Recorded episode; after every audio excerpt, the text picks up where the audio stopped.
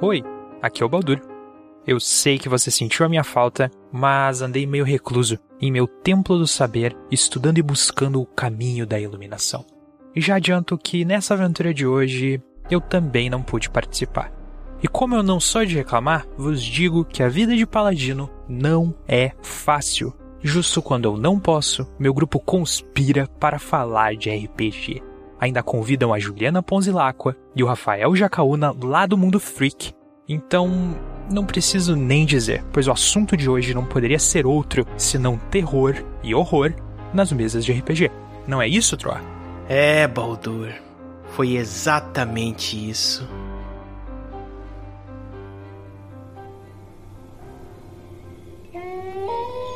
A noite sussurrante, a lua cheia iluminando a vastidão. Além da floresta petrificada, resguardado por um cemitério esquecido, um mausoléu abandonado e decrépito repousava sobre uma colina. Qualquer grupo em sã consciência e um mínimo de sensatez passaria longe, mas claro que nós resolvemos entrar naquela construção.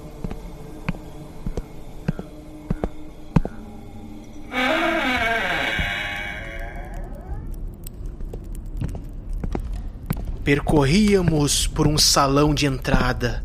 A iluminação de nossas tochas revelava uma mobília consumida pelo tempo e suas sombras que dançavam pelas paredes. Seguimos por corredores até chegarmos numa grande sala onde havia uma mesa com um banquete disposto em avançado estado de decomposição. Hum, isso não tá me cheirando bem, comentou Lusa. Sim, né? Tem carne podre ali, respondeu Tiamat. Vocês ouviram isso? perguntou o Bron.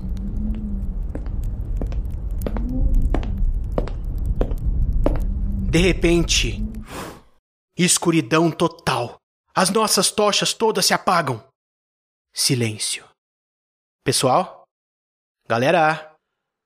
Vocês estão aí? Ô, pessoal! Ah, pessoal, não brinca comigo.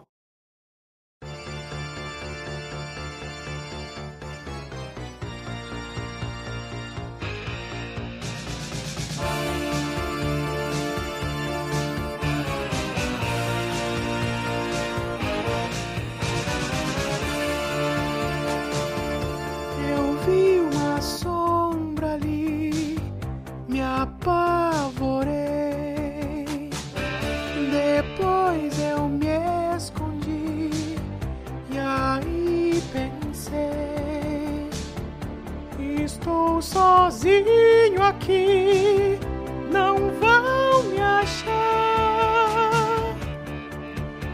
Quem foi que moveu aquela cadeira que estava lá?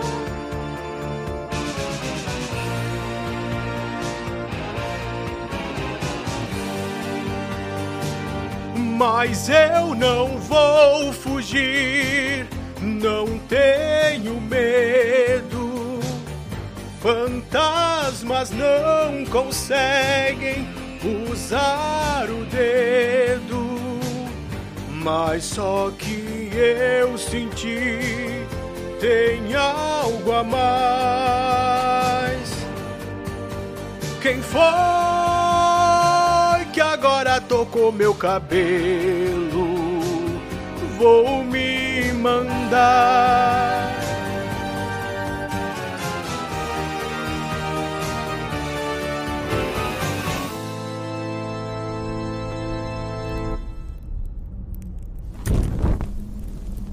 De repente, uma luz se acende em meio àquela escuridão.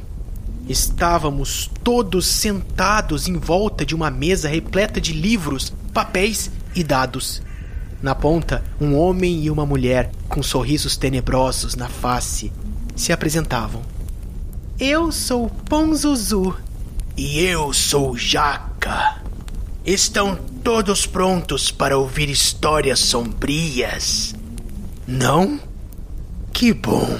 Assim será ainda mais apavorante.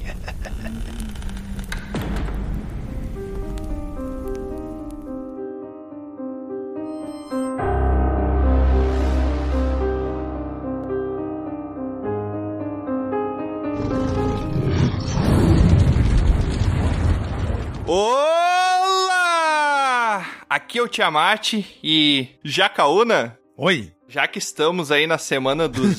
Jacaúna, já que estamos, entendi, entendi. Jacaúna, já que... entendi. Já que estamos aí na semana do Dia dos Namorados e você que esqueceu de nada, tá me devendo uma, eu quero saber de você qual foi a primeira coisa que o lobisomem falou pra namorada quando tentou conquistá-la. É. Não sei.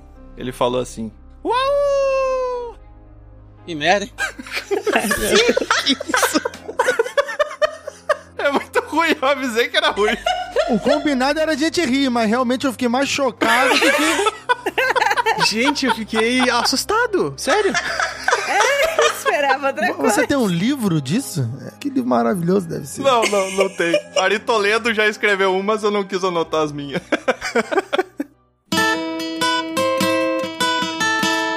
Olá, aqui é o Troá e eu tenho uma perguntinha pra você, Ju Ponzilacqua. Você tem conhecimentos em história?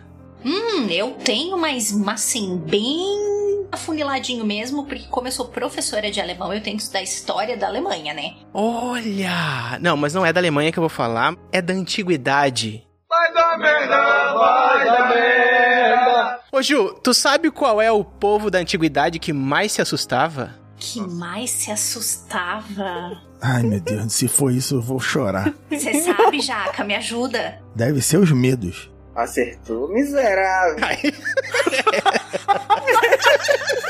Olha aí, finalmente o convidado adivinhou. Meu Deus do céu. Qualidade tá boa, tá boa. Vou contratar todos vocês pra minhas lives. Gente, pera só um pouquinho que tá tocando o telefone aqui. Alô? É da Praça Nossa?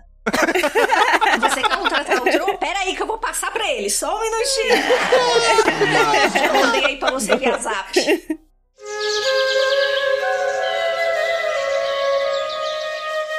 Oi, aqui é a Lusa. Eu quero saber de vocês, nossos convidados, se pra tu ter um namorado ou namorada, ele tem que gostar de terror que nem tu ou tem que ser o contrário? Olha, depende daquela situação que você vai querer fazer com um filme de terror, né? Porque é muito versátil essa questão aí, né? É a maior putaria. Mas é aquele assim, sabe? Tipo, todo casal é formado por duas pessoas. Uma que adora terror e uma que odeia e não pode ver nada. Olha, eu sou desse time aí, que é um casal diferente, porque a minha esposa, ela odeia filme de terror. Ela não assiste filme de terror, mas aí eu começo a ver com meu filho. Porque o meu filho gosta, ele adora It, ele se amarra no palhaço. Caramba, quantos anos ele tem? Seis anos. É você, Satanás. Seis Nossa. anos ele gosta de It. Ele se amarra, ele se amarra. Medo, muito medo. O garoto brabo, eu vou jogar aqueles jogos de terror assim na live. Ele fica do meu lado rindo da minha cara de medo. Eu fico com o meu meme lá. Ai, o bicho vindo, cara! E ele fica Ó o rindo do bicho de gargalhar. Tu é sádico, moleque. Tu é ruim. Ai, que medo. Posso dizer que eu já vi isso acontecendo, que eu já joguei jogo junto com o Jaca na live de terror ou fasmofobia lá. Ah, sim. O filho dele casca o bico com o susto que ele toma. casca o bico. Que curioso. Devo dizer que eu não acho graça aí de quem ri de quem tem medo, porque eu tô no grupo dos que tem medo. é, ele é o famoso cagão. O Tiamat já declarou no podcast que ele tem medo de gente pelada. É verdade. Eita! Nunca vai ver Ataque do Titã. É verdade. O ataque do titã. E dá medo também. Dá medo Cara. também pra caramba. Vê um gigante pelado se balançando pra tua volta, meu amigo. Eu- E morreu.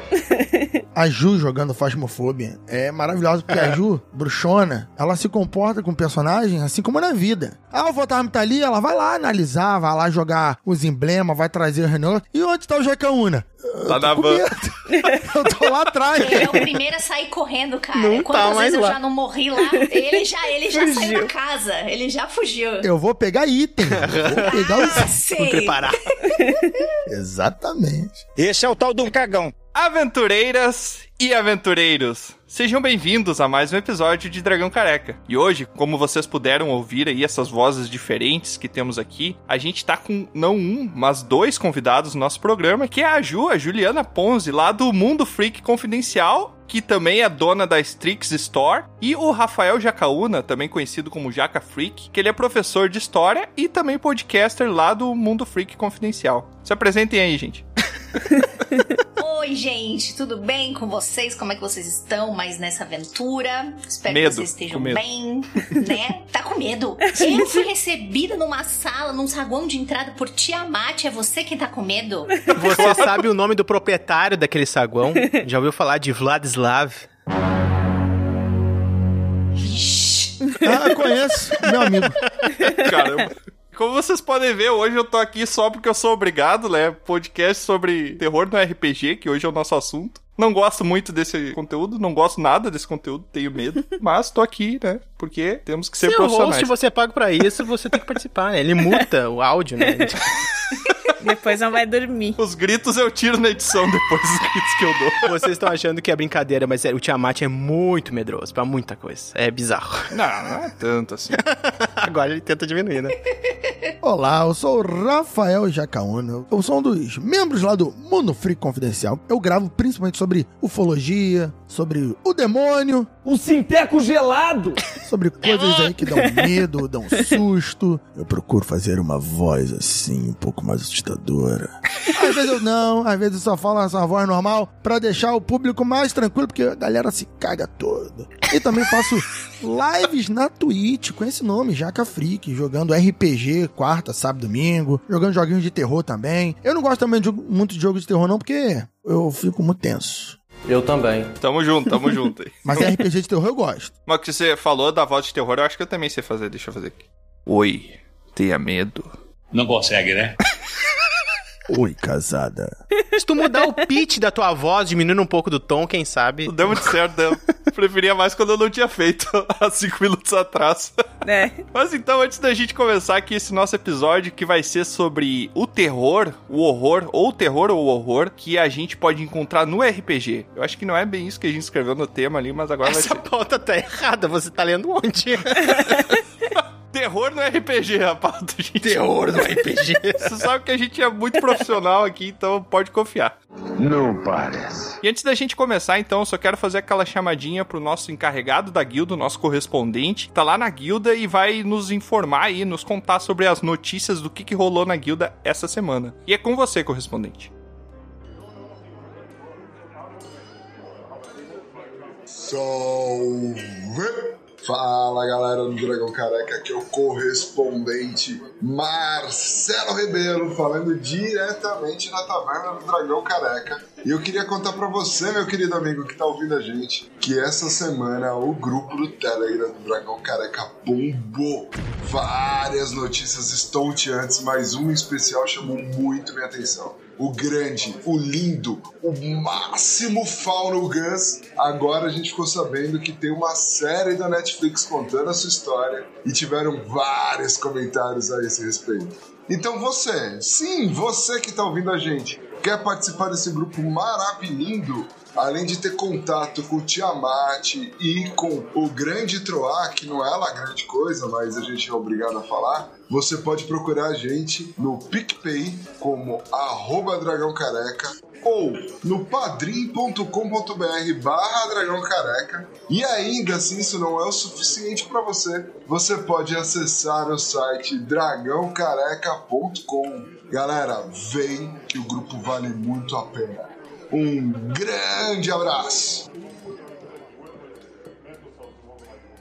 Nossa, foi muito bom ouvir isso, porque eu não tava na guilda essa semana e foi bom ser atualizado, porque eu não imaginava que ele tinha feito isso. A gente nunca tá na guilda, né? Eu acho que nós somos os piores gestores possíveis, né? Porque a gente criou a guilda e nunca tá lá. É verdade. E só antes da gente começar, um último recado, Luz, é com você. Se você quer mais conteúdos sobre o Dragão Careca e saber quando os nossos episódios estão saindo, nos segue no Instagram, no Twitter e no Facebook. Mas principalmente no Instagram, que é onde a gente mais posta, assim, coisas diferentes e coisas que vão um pouco além do que a gente fala nos episódios. Caraca, um pouco além do que a gente fala nos episódios, eu tenho medo. Como é que não foi banido o Instagram da gente? não, não foi nesse sentido, mas ok. E também tem o canal do Spotify, né? É só procurar lá por Dragão Careca. Além de que você pode se comunicar conosco diretamente por um portal de pergaminhos que quando eu menos espero e quando eu menos estou preparado, o nosso narrador simplesmente abre e joga na minha cabeça, que é o contato arroba dragãocareca.com. É só mandar um pergaminho pra lá que você vai entrar em contato aí diretamente com a gente. Não diretamente, porque vai demorar pra gente responder, alguns meses aí. Se a gente responder também. Na verdade, a gente não vai responder, a gente vai ler e falar sobre o e-mail, não, mas responder por e-mail não vai rolar. Essa é a versão bonita, né? Porque a gente vai ler e vai avacalhar o que você escreveu. Basicamente, essa é a versão realista da coisa. Mas então, vamos sem mais delongas para o nosso episódio sobre terror no RPG.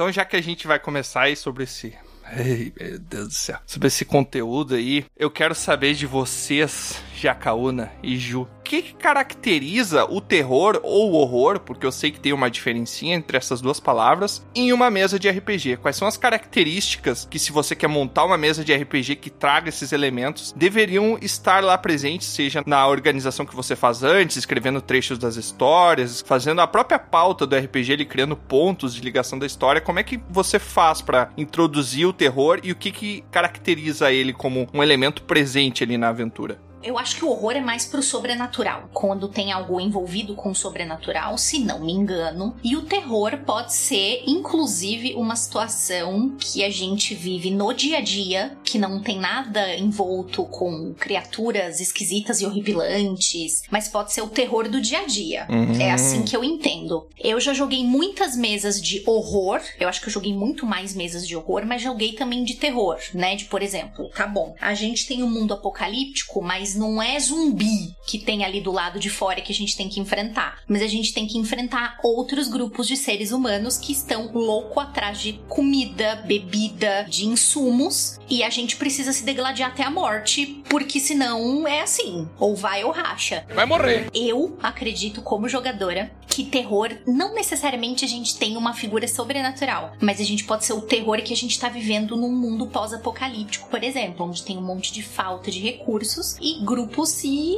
degladiam até a morte para conseguir sobreviver. Eu já joguei uma mesa dessas e eu confesso que eu fiquei muito tensa. Caramba. Muito mais do que mesas de horror, por exemplo, né? Porque horror eu já tô acostumada lá. Tem vampiro, tem. Você vai esperar aparecer alguma coisa, né? Vampiro ou lobisomem, ou alguma criatura muito diferentona, que é o caso que eu, a aventura que o Jaca tá mestrando e eu tô no momento, né? Tem uma criatura lá que a gente não sabe o que é ainda e ela é muito pior do que lobisomem, do que caçador e do que vampiro. E a gente tá tentando Caramba. descobrir o que Olha é. só. É, a gente tá tentando descobrir que porra é essa, com o perdão da palavra. Inclusive, a ajuda e um outro jogador arrancaram a cabeça da criatura e. Uh, finalmente a criatura levantou. Eles falaram. Ih! É, quando eu tinha achado que eu tinha colocado todo o meu impulso gangrel pra fora, o cara levantou sem o maxilar e riu da minha cara. Eu falei, Olha. puta, Ah. minha Já, garganta já, já era. vi que é aventura de vampiro a máscara.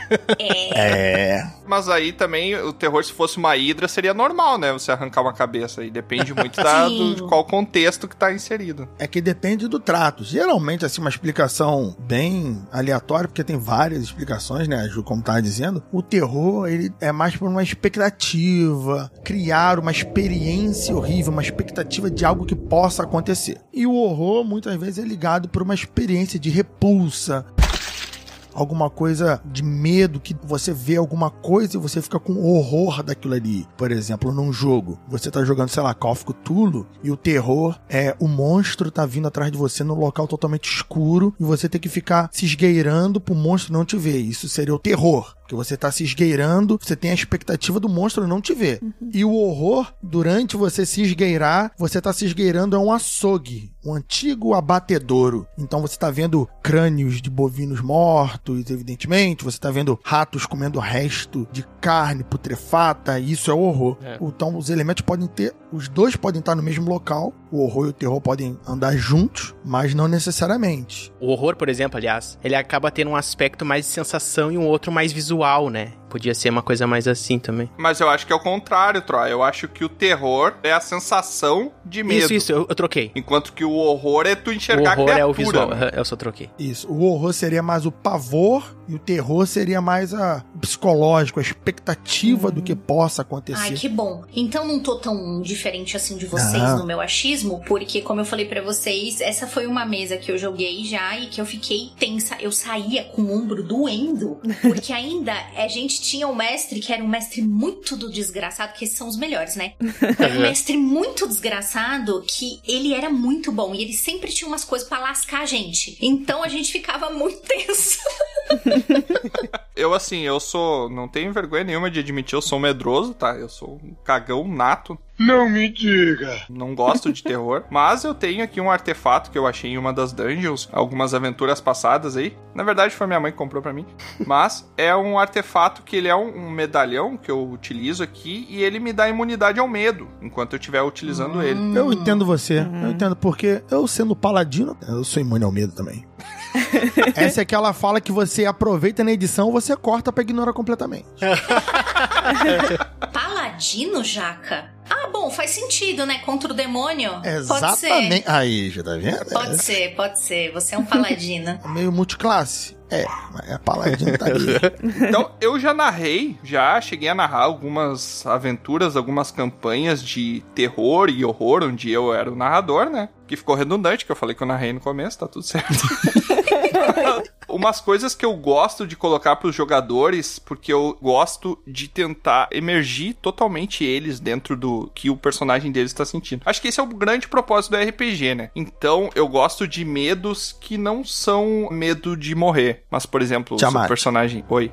Eu gostaria de fazer um, um adendo aqui para os seus ouvintes, que é o seguinte: uma luz amarela, muito importante quando você vai jogar mesas, qualquer mesa de RPG, mas principalmente as de horror, terror. Principalmente, qual é? Você, narrador, tem que combinar com seus É. jogadores o que é maneiro e o que não pode aparecer na mesa. Isso é Ah, sim. fundamental. Justamente por causa disso. Sim, porque sim. o narrador, nós, eu estou me colocando como eu sempre narro, basicamente, a gente quer colocar aquilo que mais assuste o jogador, traga medo, que o público veja e fique assustado, mas ao mesmo tempo a gente tem que procurar não ofender ou não chacoalhar a pessoa de uma forma que ela vai ficar horrorizada e não vai querer mais jogar. Não vai conseguir Sim, jogar. sim. é. Exatamente. Não pode brincar com traumas de ninguém, né? Exatamente, O exatamente. medo, ele tem que ser uma forma de diversão também. Ele não pode passar desse nível aí, Sim. porque senão ele é só desconforto mesmo. É porque muita gente gosta de terror e horror, tipo filmes, sei lá, porque sente que aquilo não tá tão próximo. Tipo, ah, é só um filme e tal. E no RPG tu acaba entrando naquilo de cabeça. Tem tempo pra se envolver, né? Diferente de um É, filme. Tu tem um é. ver na imersão, como tu vai se relacionar com os elementos, mas como o Jacaúna fala, até numa sessão zero mesmo, ou dependendo se tu for jogar um sistema que favorece um narrativismo, que tu vai construir ali um cenário e tal, tu já favorece isso pra ter esse tempo de estar combinando coisas, né? Eu, a maioria das vezes que eu narrei, principalmente algum cenário terror, horror, foi já com amigos que eu já tenho um certo conhecimento, já tenho uma noção do que que a gente consome de conteúdo de terror, que gostaria de fazer, Uhum. mas principalmente com pessoas que trabalham com uma one shot, algum lugar que vai trazer pessoas pro RPG, às vezes tu nem conhece algum evento. Hoje em dia não tem muito isso, mas tem algumas mesas virtuais aí rolando. É importante muito isso que o Jacaúna falou, principalmente com terror e horror, combinar porque pra evitar não só traumas, mas complicações, coisas ruins que vão ser ruins pro universo do RPG, né? Fundamental o diálogo. Exatamente. Antes de começar a jogar nas lives, no Discord e tudo mais, eu jogava há 10 anos, né? Meus grupos iam mudando de jogador a outro, mas eram pessoas que frequentam minha casa, meus amigos, amigas, então era muito tranquilo. A gente conhece as pessoas, a gente sabe até onde pode ir, onde é maneiro e tal. Quando a gente traz uma proposta de, de um podcast, de uma live, ainda mais lá nas minhas lives que eu jogo com, às vezes jogo com amigos, pessoas que eu conheço há algum tempo, como a, a Ponzuzu que tá aqui, mas eu jogo com a galera do chat. O pessoal quer jogar, acompanha o podcast, pô, cara, vou jogar com o Jacão naquela coisa toda. E o pessoal vem jogar e eu não conheço as pessoas. As pessoas podem me conhecer um pouco, mas eu não conheço elas praticamente nada além do nome. Trazer para a internet, trazer para uma live onde vai ter 20, 30, 40 pessoas te assistindo e vai ter mais 3, 4, 5 jogadores na mesa, você tem que ter uma noção do que você vai fazer. Tu quer assustar? Não abuse de estereótipos. Você quer causar medo, horror? Não abuse de violências para grupo específico. Não faça isso que você vai estar cometendo erro. Você não vai estar abalando jogo foda, aba- destruir a psicológica das pessoas. É, e ninguém nunca mais vai voltar para te assistir. Sim. Isso é verdade. É, tem um limite, né, do que pode ser incorporado ou não. Claro que isso é uma discussão muito maior dentro da área do RPG mesmo, mas quando se fala em horror e terror, acho que fica muito presente. Justamente, eu acho muito válido. Quando você tá jogando com teus 4, 5 amigos ali, cada um sabe o limite, você pode abusar mais, pode esticar a corda e tal, beleza, mas quando você tá fazendo isso num- numa live pra um público bem maior do que os jogadores, e principalmente pros jogadores em primeiro lugar, eu acho que isso é bem válido. Eu não queria nem pesar o, o clima, mas eu sei que vocês têm um público maneiro que se interessa muito, e isso é uma dica fundamental de trazer. Eu gostaria de dizer que às vezes não precisa chegar a extremos de ter ah, uma criatura que desmembrou corpos e não sei. Cara, você pode fazer o seguinte: digamos que vai ser uma campanha contemporânea, você acorda no meio da noite e você ouve um barulho na cozinha. Entendeu? Você não precisa Acabou. É botar gato. muito mais do que isso. Só isso, As sabe? experiências que você tem no seu apartamento aí solitário, Tiamat, né? Às vezes não. É. Ele levanta, ele vai ver, e aí tem uma caneca no meio do chão da cozinha, assim, largada no chão. Exatamente. Sabe? Bem, e ela não tá caída, ela tá colocadinha. Isso é erro na Matrix, hein? Inclusive, quando eu era jovem, eu começou. cuidava do meu avô. Medo. né? Meu avô falecido já tal. Eu cuidava dele e éramos sete, no caso, meu avô tinha sete filhos. Um desses filhos era minha mãe. Então minha mãe cuidava dele de dia. E no lugar da minha mãe cuidar dele de noite, era eu. E os outros meus, minha tia e meus cinco tios revezavam, então substituía minha mãe. Sim. E toda vez que eu dormia lá, três, quatro horas da manhã, eu escutava barulhos na cozinha. Vários barulhos na cozinha, vários barulhos. E eu levantava, passava meio que de vigília, porque meu avô acordava de madrugada, ele tinha Alzheimer e tal. Tinha toda... Então a gente dormia muito pouco. Eu ia pra cozinha e nunca tinha nada na cozinha. Olhava os armários, nunca tinha nada nos armários. Aí eu perguntei meus tios e todo mundo disse: Não, a gente escuta também os barulhos na cozinha, nunca tem nada, não sei o quê. Aí eu falei: Pô, deve ser algum rato. Aí eu botei armadilha, botei venenos, caralho, nada funcionava. Depois de um mês nesse furico todo, eu fiz uma oração na cozinha, peguei meu rosário, meu terço, na verdade, fiz uma oração forte e parou. Nunca mais voltou. Caramba. Já aconteceu comigo. Apesar de parecer muito que a história do meu paladino, assim, depois eu virei paladino, é real essa história, é 100% verdade. Ah, mas ah, o, ante- o antepassado Caramba. paladino, o que que fez ele se agarrar em alguma coisa pra banir os demônios aí? Mas eu vou te dizer, ô Jaca, já aconteceu comigo uma vez também. E eu acordei no meio da noite, aquele barulho, inclusive barulho de torneira abrindo, que eu acho que é uma coisa que no meio da Eita. noite corta o silêncio. E eu levantei, corajoso, assim, uma coragem que depois eu nunca mais tive, porque me traumatizou. E eu fui e espiei na cozinha.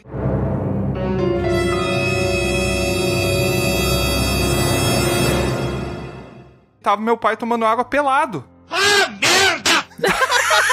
Por isso é o trauma. a origem do... Que é o terror também, né? Meu Deus, ah, por isso que ele tem medo de gente pelada, é isso. Medo das pessoas peladas aí, descobrimos. Eu não sei vocês, mas a primeira vez que você vê os seus pais nus, não sei se vocês já passaram pela experiência, é uma experiência de terror. Não, pra mim depende. Depende de como se troca. Qual é a situação que não é. Eu tava super me sentindo no aconteceu comigo e aí veio o Tiamat e estragou. tudo.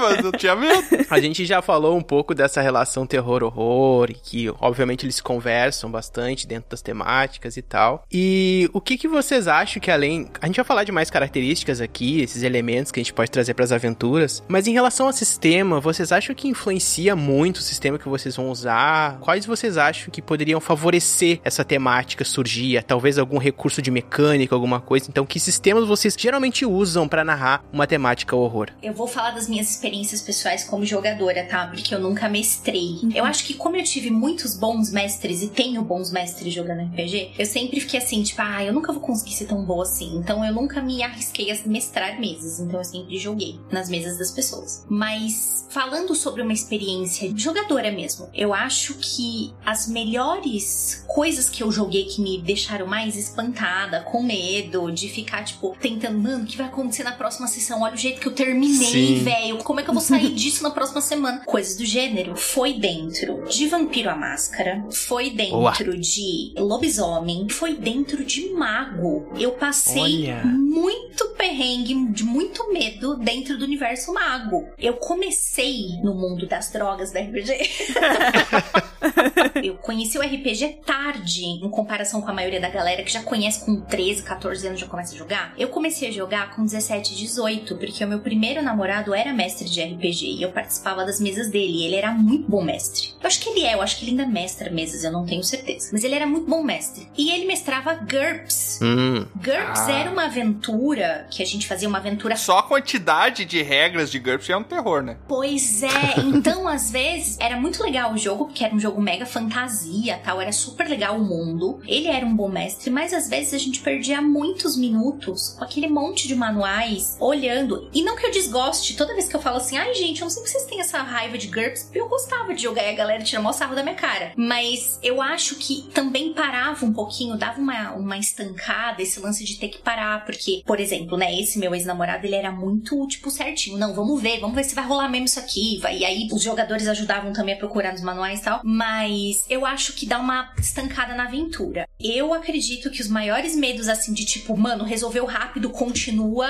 foi vampiro, foi lobisomem e foi mago. Por incrível que pareça, eu passei muito medo, teve muito horror numa aventura de mago que eu já joguei. Isso que eu acho estranho. Pra mim, todas as aventuras de vampiro que eu joguei, eu acho que foi porque eu tive péssimos narradores. O Troá foi o maior deles aí. que eu não, Nossa eu senhora. não, eu não passei medo. Nunca Tá. passei medo. Talvez medo de perder meu personagem, mas não medo de alguma coisa aterrorizante acontecer. Assim, ó, em defesa, eu tenho dois pontos pra dizer. Um deles é. Tiamat jogava comigo nos primórdios, então a experiência ela demora às vezes a vir. Esse é um ponto. O segundo ponto Os é mestres melhoram muito com o tempo. como fazer terror onde tu tem um personagem que é um palhação, que avacalha o tempo inteiro e que simplesmente ele andava com uma seringa de anestesia brutal e aí ele simplesmente antes de se alimentar, ele sem querer injetava num paciente lá e tomava o sangue dele depois e ele ficava anestesiado, tá ligado? Então vocês imaginam Ah, ele ficava a doidão. cena. Aconteceu uma vez, tá? Uma vez só aconteceu. Basta. Não, é é brincando, mas é assim, ó, é, realmente a gente sabe que é normal em situações mesmo de um universo de terror tu ter momentos que vão quebrar, momentos de comédia que até é legal de vez em quando dar aquele respiro, né? Mas sempre vão ter jogadores e situ- e situações que o mestre acaba trazendo isso a mais. Pode estragar pra alguns? Pode, pode quebrar, né? Mas frequentemente em cenários que eu narrei de terror teve momentos de dar risada, sabe? Esse foi um desses, inesperado Muitos, muitos. que sabe naquele quando o Jim Carrey ele tá todo anestesiado ele fica com os braços balançando pra e pra cá sabe naquela cena do Ace Ventura na África Sim. Já tô pensando um vampiro igual aquele David do Dentist lá. É Ah! This is real life. Eu já tô pensando num vampiro assim, cara. sabe então ah, foi uma cena muito o jeito que ele interpretou também foi muito engraçado então tipo essas situações sabe acontecem vou pra máscara normal Eu não vou reclamar porque tu podia me comparar a cena do hipopótamo, então não tá tão ruim assim. ah tá Nossa é verdade Esse Senhora. do rinoceronte tá dizendo É, o rinoceronte. É, mas o hipopótamo é um rinoceronte que não tem chifre, né? Não! Então, depende. Como a maioria das coisas nesse universo, depende. é Alguns sistemas vão favorecer que o jogo seja ladeira abaixo de forma rápida e aterrorizante. Outros, o narrador tem que construir que isso seja factível. Mas eu acho que um elemento que torna o jogo ameaçador e ele possa ser de horror ou terror é um elemento que existe muito em filme e em jogo eletrônico, que é você realmente pode morrer. Como se responde isso? É, né? O protagonismo tá ou não tá no. Essa situação. Por exemplo, quando você joga Vampiro a Máscara, joga Humano, Caçadores, alguma coisa do sistema Storytelling, no geral você tem ali 6 pontos de vida, dependendo do sistema que você estiver usando a versão ali, vai um pouco mais, 12, dependendo dos seus poderes, vai de 7 a 12 pontos de vida, geralmente. Quando você joga um D&D, tu tá com o seu guerreiro, seu range, seu paladino nível 5, 6, você tem 80 pontos de vida. Porra! Tudo isso? Não parece muito factível que eu vá morrer com duas pancadas. Ou que eu, guerreiro da mesa, vá morrer depois do mago, que tem um quinto da minha vida. Então o jogo ele se torna muito mais tranquilo. Matemático até, né? É, lógico que existem sistemas de D&D, de D20 que são de terror, que são mais sombrios, mais assustadores, que os monstros são descritos com mais vigor e você tem os detalhes que traz o horror, o terror ali pra mesa. Mas do seu medo de morrer, é você tem uma arma para se defender, você pode se defender. Um jogo de mago, de lobisomem e tal, você tem um azar numa rolagem de dados, pode determinar que você morreu. Faleceu. Estou aqui lembrando de uma aventura que joguei com o Jacaúna. Que eu estava. eu tacava aqueles dados, eu só tirava 10, eu só tirava 10. E o pessoal, ah, que roubado! Olha o dado roubado, né? E o Jaca puto, né? Porque eu desfazia todos os planos dele de ferrar a gente, né? A gente tava brilhando. Até que o último dado, que era o decisivo, e era uma coisa de vida ou morte, era terror mesmo, horror, tudo junto. Vida ou O morte. demônio tava sendo conjurado na Terra, ela tinha que perceber um, um elemento. Pra, tipo, vou interromper essa, essa conjuração. Ritual, a coisa, né? Exatamente, vou interromper e tudo salvei o dia. Era, era a última cena. Essa aventura de. Foi um one shot, né, Jaca? Essa, né? Foi, foi um shot. Eu não lembro, foi um one shot. Era pra eu ter, né, terminado como a grande heroína do rolê. Essa aventura terminou eu tirando um no dado e o demônio entrando em mim. Se fudeu. E eu olhando pra todo mundo e tipo, oi, tudo bom? Terminou a aventura. Foi quase isso, Ju. Não foi você que ele entrou. Ele entrou no Carcará, Ah, é verdade. Foi no Carcará. que é o personagem que você interagiu ontem na live. Sim. Ah, Sim. Você acha que eu te chamei de bobeira? Aquele personagem é o personagem que o demônio entrou no corpo desse jogo que você descreveu agora. É verdade, O é mundo dá verdade, é volta. verdade. Mas Carcará é um jogador. Porque Carcará, na minha. Eu não sei da onde eu tirei essa referência, tá? Eu Posso ter tirado do nada, das vozes na minha cabeça. Mas eu achava que Carcará era um nome de um pássaro, não é?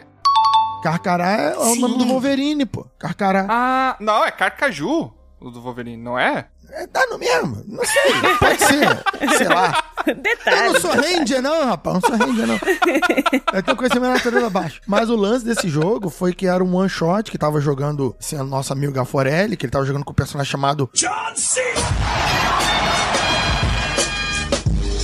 Marcelo, não sei o que. Aí quando ele voltou a jogar esse personagem de novo, ele já tava endemoniado. Aí ele mudou o nome pra Marcelo Carcará, que antes era o outro nome, ele alterou o nome, por quê? Porque o personagem da Ju não viu o demônio, eles interromperam o ritual, mas o demônio, Um mochila de criança. uma parte do demônio entrou no personagem que era amigo dela, e ela não viu. Sim, eu não vi. E o Eu demônio veio pra. Terra, eles perderam a missão. Eles acharam que venceram, mas na verdade eles falharam, né? Acabou com aquela desgraça. Acabou uma cena desgraçada. E o povo da live rindo da minha cara. Juliana, justo a última.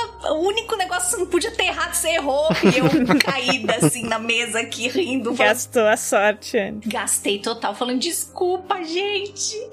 E o incrível é que, agora que tu falou, realmente é o mesmo personagem. E de lá pra cá, ele já explodiu um aeroporto. Olha lá. Já matou mais de 120 estudantes na UFRJ.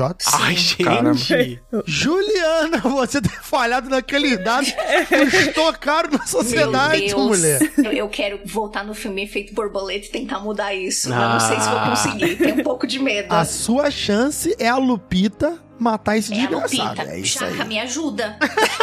me ajuda a me redimir com a galera, Jaca. Caraca. Maju, vocês chegaram a descobrir qual que é o objetivo final desse demônio? Ele tá só pela zoeira, só pelo, pela rave. Então, ainda não, porque foi a primeira aventura, pelo menos que eu apareci, né? Porque eu estou lá no jogo, tipo, ei, cheguei aí, já, já existia um grupo jogando, e eu fui meio que inclusa. Eu encontro com esse grupo, e eu decido ajudar eles numa coisa meio treta que aconteceu, e aí eu meio que fui incluída aí nesse rolê. Mas só foi uma, uma partida, então ainda teremos mais cenas nesses capítulos aí. Sim, sim. Então, quando você pega um sistema de vampiro que é feito pra ser um horror gótico, um negócio bem cinza, é mais fácil você conseguir captar o medo, porque o seu personagem, de fato, pode morrer, tomar uma porrada de um lobisomem, tu toma 5 dano letal, tu morreu, né? É só jogar terra depois e acabou. No D&D da vida, um sistema D20, se você jogar o mais próximo do clássico, você tem muita vida. Então o personagem chega no nível 5, 6, 7, você tem uma vida muito grande e você perde o medo de você morrer. Sou foda! Combinar com os jogadores o ambiente do jogo. Tem que chegar pros jogadores e falar, olha, pessoal, o jogo é um ambiente de terror, Sim. vocês estão afim? Porque senão fica dando essa cena. Era pra ser todo mundo tenso, o jogador tá fazendo palhaçada, não porque ele não deva, mas porque cabe no cenário, e todo mundo tá rindo. Não flui. Sim. Então o terror se perde. Eu acho que os jogadores eles têm que ser combinados, não no que vai acontecer no jogo, mas na ambientação. Gente, ó, ambientação de terror, vamos pegar um pouco mais de drama, plástico, e os jogadores combinando, todo mundo ciente, o jogo flui muito melhor. Sim, com certeza. Como vocês estão falando bastante assim de mesas que vocês já jogaram e coisa assim, digam alguns exemplos de cenários que são bastante usados pro terror e pro horror. Tem um cenário de D&D Ravenloft, que é um cenário de Uhum. terror no sistema D20. Dos Vampiro Strade. Exato. Então, ele é um sistema de D20, ele é feito para ter uma pegada de terror muito maneira, né? Então, o sistema D20 não é que não possa ser usado. Só depende de qual cenário específico e quais regras detalhadas você vai usar. O 3DT eu gosto muito de jogar com terror, porque você coloca todo mundo ali com 5 de vida, e você tem aquela, nossa, eu vou tomar um golpe e vou morrer, porque todo mundo tem pouquinha vida tal. A fragilidade, né, que o próprio sistema traz. Então você tem uma fragilidade. Tem sistemas criados especificamente para essa pegada mais de terror, como o próprio Storyteller. Se você não quiser jogar X-Men, É. Vampiro X-Men a Máscara, você vai jogar com bastante terror, né? O medo de morrer e tal. E tem sistemas mais específicos ainda, que é tipo Rastros de Cthulhu, né? Que você tem o lance de, de ficar louco, perder o controle. Eu não tô louco! O próprio Vampiro à Máscara, periodicamente, quando eu quero fazer um jogo mais tenso, principalmente quando eu faço isso quando a galera vai jogar de humano, eu coloco regras de ouro, né? Eu, insiro regras que os personagens, quanto menos força de vontade eles têm, mais maluco eles vão ficando. Então eles têm que gastar força de vontade para não ficarem doidos. E ao mesmo tempo, quanto mais eles gastam, mais doidos eles ficam. Então a gente sempre Ah. pode adicionar regras que vão dar esse elemento de preocupação. Ah, não vou tomar dano, mas eu vou ficar maluco, vou morrer do mesmo jeito, sabe? Então é O interessante. que, que você tem contra os malcavianos aí, ô Qual o problema com os malcavianos? O malcaviano já é doido. Pelo contrário, ficar doido é uma vantagem pra ele. Né? É uma vantagem. Quanto mais doido, mais poder. Talvez eu me identifique com a loucura, mas eu só jogo de malcave. Talvez. Mas aí, até o malcaviano, se você ficar louco de camisa de força e babando no escoto, não te adianta nada, né? O Aldabonero aqui, que é nosso membro aqui que grava com a gente, ele quis jogar uma campanha, uma crônica de vampiro que eu narrei, e ele queria fazer um malcaviano com 95% de esquizofrenia. Ele queria fazer. Nossa Eu, senhora. cara, vai ficar injogável? Ele, não, não, mas eu quero jogar, vou interpretar. Eu, beleza. E aí ele é apelão, né? Ah, mas eu posso começar com uma pistola que tem balas de fósforo branco? O quê? Nossa e senhora. eu pensei. É, ele queria ser super apelão, que eu acho que é a arma. Eu não lembro muito bem do sistema, mas eu acho que é a arma mais letal que tem contra vampiro. Eu não, pode. É, com- o da dano é gravado por queimadura, né? Uma munição super apelona. Claro, com certeza, pode pegar. E ele ficou surpreso. Ele, nossa, posso mesmo? Eu falei, não, pode.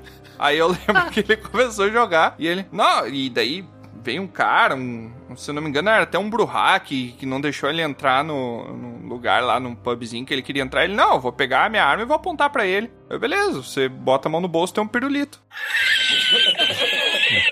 um buquê de flor no, seu bolso. E ele, mas como assim tinha uma hora? Cara, você tem 95% de esquizofrenia lá, daí é o que parece. E aí ele ficou Total. putaço. Ele ficou putaço comigo, Total. não quis mais jogar. E eu, cara, eu sei que... Cara que tem uma esquizofrenia tão grande, você pode meter uma mente brilhante nele tranquilamente, saco? É? Sim, o cara sim. tá no local, tá vendo tudo iluminado, tá achando que é agente secreto do governo russo e o cara tá, sei lá, no vaso sanitário jogando fezes pro alto. É, tranquilão. ele tá jogando um RPG à parte, né? Porque a- o mundo que ele tá se situando ali, que o jogador tá se situando, é totalmente diferente do mundo onde os outros jogadores estão, né? É, é Total. esse é o ponto. A loucura, mesmo para o mocaviano, ela tem que ser dosada, ela tem que ser medida, porque se você tem essa parada também no RPG de medo. Se você só depender de um artifício como a morte do personagem para tentar causar medo nele, talvez o personagem crie, né, o jogador malandro ele vai criar subterfúgios para não entrar em confronto. Ele vai botar alto nível de esconder, alto nível de furtividade e vai sair só se pirulitando, se escondendo. Se você coloca o fato dele olhar o monstro, ele ter que fazer testes de força de vontade para manter a sanidade, ele não tem muito como fugir. Ele vai tentar fugir do combate físico para não morrer efetivamente, mas se ele ficar louco, ele perde também. Então o elemento a mais sempre ajuda. Eu acho legal também pensar, já que a gente tá falando de Vampira Máscara, essas questões mais de perturbações, compulsões, ou seja, loucura, esquizofrenia. Entre os clãs, eu gosto de pensar que todos eles têm um tipo de compulsão de esquizofrenia. Todos os clãs têm uma loucura, vamos dizer assim. Eu gosto de pensar que os malcavianos, eles são os únicos que não consideram isso uma loucura. Eles, digamos, eles entendem isso de uma forma diferente, uma questão de perspectiva, mas todos os clãs, o Ventru lá, defendendo lá o sangue azul, essa- ele tem um tipo de perturbação. É o que ele tem é uma perturbação. Por exemplo, ah, um Bruhá da vida, ele também tem um certo perturbação. Então, eu gosto de pensar que todos os vampiros, não só pela condição cainita, a maldição que tem neles, essa questão da besta interior, mas todos eles têm uma grande perturbação, né? Não é só os malcavianos. Então, dá pra equilibrar um pouco mais, né? Não que eu defenda os malcavianos, né? Eu não gosto de interpretar malcaviano, mas eu adoro eles nas minhas aventuras. Eu só consigo interpretar Malcaviano, infelizmente. Eu tenho uma, uma incapacidade muito grande pra interpretar qualquer outro clã. Eu não tô louco! Já que a gente entrou aí no assunto dos malcavianos, eu acredito que, pelo menos me parece que vocês gostam de vampiro aí. Eu quero saber de vocês quais são as temáticas que mais atraem vocês. Você pensa em RPG de terror, quais são as primeiras temáticas que vem à cabeça? aí? Se é vampiro, lobisomem, sistema capitalista, Vamos topar tudo por dinheiro no palco. se é monstro, se é. Cthulhu, dos boletos, se é o chefe no- na segunda sexta. O que, que vem na mente de vocês? Eu acho que na minha vida de jogador é mais vampiro. É, Cthulhu também é treta, velho. Cthulhu é muito treta, porque eu já tive numa aventura que, tipo, eu tô pensando que tá tudo normal e de repente o mestre fala, então, né? Você sabe que você tá vivendo tudo isso dentro da sua cabeça, né? Eu, eu oi? Oi? Quando? Por quê? Cadê meus amigos, né? E então acho que foi também uma coisa bastante aterrorizante. Eu, na minha experiência, eu acho que eu falei daquela aventura de mago em especial que foi muito louca, mas eu acho que ela sai um pouco da caixinha. E Cthulhu também me deixa meio nervoser. Eu vou contar para você. Tudo que tem Cthulhu envolvido, eu fico meio nervoser. Ai, meu Deus, mas o Cthulhu é. E sabe que. Eu nunca joguei. É uma temática que ela tá retornando. Claro, a gente tem essas oscilações em questões de cultura que se torna. Hoje em dia, o fato de tu divulgar uma coisa acaba espalhando muito mais, né? Mas claro, a literatura do Lovecraft sempre foi muito consumida, mas teve um momento que não se falou mais tanto. Aí depois agora começaram a voltar esses jogos. Tem, tipo, muita gente que joga. É muito legal isso. O horror cósmico, ele é. Dá pra explorar muita coisa ali. Tanto no nível fantástico, assim, indo pra um lado mais, né? Sei lá, Hellboy da vida. Ou mesmo alguma coisa mais sutil que nunca é visto, mas sentido, é, sabe? Poucos jogadores se envolvem. Aliás, só os jogadores, né? Num universo se envolvem com alguma grande coisa que está pra acontecer, mas ninguém percebe. Então, eu acho que é um universo que tem muito pano pra manga, uma temática, aliás, né? Um ambiente que tem muito pano pra manga pra explorar esse horror, o terror. Tanto um terror mais clássico, pode até pegar um, um Edgar Allan Poe e uma pegada assim também, uma coisa mais sutil, mas dentro desse universo de Lovecraft. É muito legal fazer essas misturas aí. No D&D, uma coisa que eu sou apaixonado é colocar morto-vivo e demônio. Cabeça de morcego. No D&D não tem coisa mais legal, nível baixo, você sai estourando morto-vivo, zumbi, caveira. E quando você vai no nível mais alto, e no inferno, dá porrada nos capeta, sacou? Não é eles virem pra terra, é você ir lá, pra impedir que eles venham. Então, porra, bater no demônio é muito bom. No D&D tem um monte de demônio diferente. É demônio, é diabo, você chuta todo mundo e eles se odeiam e você bate nos dois, eles batem em você. Em jogos eletrônicos, também gosto muito da tiro em zumbi. É o Constantino. Eu não sei se o Jacaúna quer uma guerra com os diabos, com o demônio, ou que ele, ele quer só uma roda punk também. Ah, não, é chutando. Rock in Rio, demônio de um lado, capeta do outro, a porrada comendo só na cotovelada na cara, é isso aí. Em jogo eletrônico, eu gosto de jogo de terror que eu posso reagir, né? Um Dead Space, um mais de tiro tipo um Left 4 Dead, um World War Z, né? Um Resident Evil. Aham. Eu tô com medo, mas eu dou tiro de volta pra responder ao medo. Posso fugir, mas posso matar também, dar tiro, posso... Esse lance tipo Outlast, Aham. tipo Alien Isolation, não, não, não, não, não. eu não jogo isso. Mas o isso coraçãozinho acelera num alienzinho space ali, né? tu vê que ele tá num canto e tu não tem pra onde ir. coraçãozinho. E morreu. é- Por isso que eu não jogo, porque fugir dos problemas eu já faço isso na minha vida. eu quero no jogo resolver os problemas na base do tiro. Porque a violência é a resposta. A powerful Sith you will become. Não, não, não, não. A violência, Violência é a pergunta, a resposta e a é resposta sim. é sempre sim. Exatamente. Muito obrigado, Ju.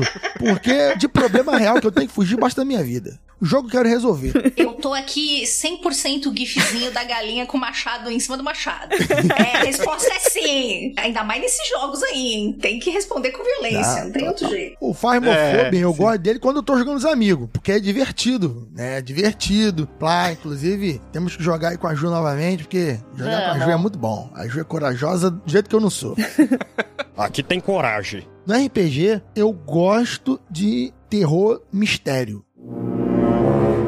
Aquele terror que eu jogo de humano, ou mesmo que eu jogue de vampiro, tem que ter uma criatura muito maior do que eu. Maior no sentido de, de crueldade, brutalidade, de ameaça. Se você tá jogando com vampiro, você é um vampiro jovem, com poucos poderes, pouca disciplina, e tem uma matilha de lobisomens pra te matar. Não é um lobisomem, tem uma meia dúzia. Fala 300. Aí você tem que fugir, você tem que se esgueirar. Se for pra enfrentar, tem que bolar um plano. Eu gosto assim no RPG. E é isso. O- quando você tá de humano, você tem armas ou não, mas a criatura depende de um ou dois golpes só pra te matar. Gosto desse tipo de, de pegada. Que você sente mais medo de ver a criatura Sim. do que quando você vê a criatura efetivamente no final do jogo. É, eu particularmente eu também prefiro os RPGs, porque na verdade eu acho que uma coisa que dá medo no ser humano é um predador, né? Que nós não temos predadores naturais, digamos assim. Então, você sentir pela primeira vez que tem alguém que é mais poderoso que você e que pode facilmente te aniquilar, eu acho que esse é um dos fundamentos do medo primordial, que eu diria assim. Por que, que você tem medo assistindo Jurassic Park? Não são criaturas malignas os dinossauros. Eles são só seres maiores que podem ser nossos predadores. É só isso. Mas aí você tem medo, porque é uma criatura que pode vir te comer. Eu acho muito interessante essa sensação. Eu já sou um pouquinho do contrário. Eu prefiro jogos onde eu tenho uma sensação de impotência perante o perigo e que eu vou ter que descobrir uma maneira de ou conseguir escapar daquela situação ou conseguir resolver aquele problema, que não é uma maneira que só resolvendo com força bruta e com violência vá conseguir, né? Talvez, ah, tem um culto querendo trazer uma criatura que já tá avançada e eu tenho que encontrar talvez um livro que vá conseguir fazer um feitiço de contra-mágica ou alguma coisa assim, ou tem uma criatura que eu tenho que trancar em algum lugar, uma parada assim, sabe? Um medo de uma coisa que eu não consigo destruir, mas que eu tenho que procurar outra maneira de resolver. Eu acho que isso pra mim são os estilos de aventura que dão mais medo. E já que está falando nessas temáticas que podem trazer mais medo ou não, não basta só a temática em si. Ah, vamos jogar vampiro agora. Ah, vamos jogar agora humanos que se envolvem com, como o Tiamat está falando, sei lá, um culto que de uma, né, uma divindade aí, ou sei lá, do submundo que seja, né? Independente da temática, eu acredito que o mestre, o narrador, ele vai ter que dominar algum tipo de modo de narrativa, elementos que ele vai trazer, talvez envolver os sentidos dos jogadores para além da visão, tentar fazer essa imersão e claro, os jogadores também entrar nessa proposta, né, assumir que estão nesse universo de terror e como é que eles vão colaborar nisso. Mas a pergunta fica, como vocês acham que o narrador precisa dominar para realmente funcionar as cenas de terror e horror nesses ambientes e o que esperar dos jogadores também? Cara, eu assisto bastante RPGs em Twitch. Já que eu também faço RPG em Twitch, eu acho que assistir lives, e já que eu também faço lives, faz parte de um crescimento do meu desenvolvimento fazendo lives cada vez melhores. Tem gente que não faz isso, mas eu acho que é importante pra ir se reciclando, ver o que os outros estão Uhum. fazendo, comparar, ver se vai me agradar, então de repente não tá agradando o jogador se eu não gostar. Então assim, eu acho primordial que o narrador tenha um bom som. Ah. Seja inicialmente um microfone ou principalmente a voz do cara ou da garota. Pô, mas aí é, Ah, mas é avacalhação, né, o. Jacaúna, né? Tu falar em terror, tem que ter uma voz aí. Ah, Não, não, não, não. Não, não, mas é que tá o ponto. Não é porque a sua voz é assim que você tem que fazer. do- Você pode. É, pode ser um Zacarias do inferno. E aí? É, imagina que terrorizante. Você, você pode colocar a sua voz de uma forma diferente. Você pode tentar variar alguma coisa. Você pode tentar. É, o que agora, né, Jaca, o que tem de bom é que assim, né, já que a gente tá tudo isolado, que não pode se, É. nesse- né, estamos fazendo este podcast aqui no meio da pandemia, a gente, por um lado, é muito chato da gente não estar com nossos amigos nas mesas físicas de verdade, mas o que ficou legal é que, por exemplo, uma coisa que o Jacaúna usa muito, recursos que o Jacaúna usa muito, porque você pode botar um transformador de voz ali, um alterador de voz que deixa a tua voz muito bizarra. Você pode usar aqueles filtrozinho de câmera pra fazer a característica, ah, vai aparecer tal NPC agora, né? Pra falar com você. Exatamente, exatamente. Então, isso eu acho que são coisas legais de que, né, esse mundo virtual, que antes a gente usava muito dicotomia real-virtual, né? Hoje a gente descobriu que o virtual pode ser muito realzão, né? Senão a gente não faz nada a não ser dessa forma. Mas essas ferramentas podem te ajudar também e não são coisas que você vai ter que pagar muitos dinheiros, entendeu? Tem Não. coisas que você não vai pagar dinheiro at all, assim, tipo, é de graça. Então, esse lance, principalmente, eu já tive um mestre que usava um modificador de voz e velho dava um cagaço. Nossa. Por exemplo, eu tenho uma amiga que, a, a Ruiva, deve estar ouvindo esse Sim. programa. Ela tá narrando o Rastro de Cutulo. Ela tem uma voz bem feminina, bem mansa, bem tranquila, ela narra muito bem, mas ela achou que a voz dela não era legal pra ela fazer a voz do livro, Uhum. sabe? Do Necronômico. Aí o que ela me pediu, já que você pode gravar umas frases pra mim? Eu Falei, ah, como tu quer? Ela, ah, vai ser o livro Necronômico. Eu fui e fiz uma voz, mas assim, e aí, fulano, não sei o quê. Aí ela, ah, ficou do jeito que eu queria. Ela gravou algumas vozes, default, né, sem falar Sim. nome e tal, que coisas que o livro repete, e ela fica soltando isso na live. Então, assim, Um planejamento. é importante. É, Exato. Total, É total. importante. Ah, mas eu não tenho a voz assim. Cara, você pode ter qualquer tipo de voz. É tua vontade, muitas vezes. Você querer fazer um pouco de esforço e fazer a sua voz ficar um pouco diferente. Já fica diferente. Uma narrativa é importante quando tem uma musiquinha de fundo. Deixa uma musiquinha de fundo rolando. É, sabe quando você tá jogando é aquele maravilhoso, joguinho, assistindo aquele filme? Não deixa a sua live no silêncio, não, gente. O silêncio você pode usar ele como narrativa. Que nem quando eu tô jogando. Tô jogando e eu falo pros jogadores. Então, de repente, fica tudo silencioso. Eu vou lá e pauso a música. E fico quieto. Aí fica todo mundo. Ronaldo. Sabe? Mas eu sempre deixo uma Ah, No música. Dragão Careca não ia dar. No Dragão Careca ia dar. Ué, eu acho que caiu a conexão dele. Ô, fulano, tá aí? Tá aí, fulano? A vantagem estar em live é que se alguém achar que caiu, é só olhar se a live estiver online. É verdade. Mas de qualquer forma é bom você deixar uma música qualquer, tá em live. Usa uma música liberada pra Twitch não te barrar. Deixa uma música clássica de fundo baixinha, assim, pra ter um ruído. É, pra quando você certeza. fizer silêncio, o silêncio fazer sentido na narrativa. E você, uau. Então eu acho que o áudio é muito importante. Vale muito a pena você querer investir. Claro que isso é bem caro. Claro, mas você ter um áudio ou você tentar dar uma caprichada na sua voz é essencial pra você mergulhar os jogadores naquele painel de medo que você tá passando pra eles. Eu concordo também, eu acho, não porque seja suspeito aqui que a gente faz podcast, né? Mas eu concordo que a experiência de áudio, ela é uma experiência que ela engrandece muito a experiência geral que o jogador tá tendo. Porque se você consegue fazer, aí você bota, agora você tá me ouvindo na orelha esquerda, agora você tá me ouvindo na orelha direita, e agora eu tô falando baixinho, tô cochichando. E agora eu tô falando alto. Essa experiência, ela modifica, ela causa sensações. E a gente pode usar isso a nosso favor, com certeza, tentar maximizar e potencializar as cenas de terror, as cenas de horror, as cenas de calmaria também, porque o jogador, pra ele poder se sentir com medo, ele também, em algum momento, ele tem que se sentir seguro, porque o medo nada mais é do que a retirada dessa segurança dele, né? Então eu concordo, eu acho que é muito interessante, muito importante e contribui bastante se você conseguir fazer uma tratativa de áudio bacana, seja colocando música de fundo, seja no caso de uma live, live, fazendo esse tipo de efeito, modulação de voz, enfim.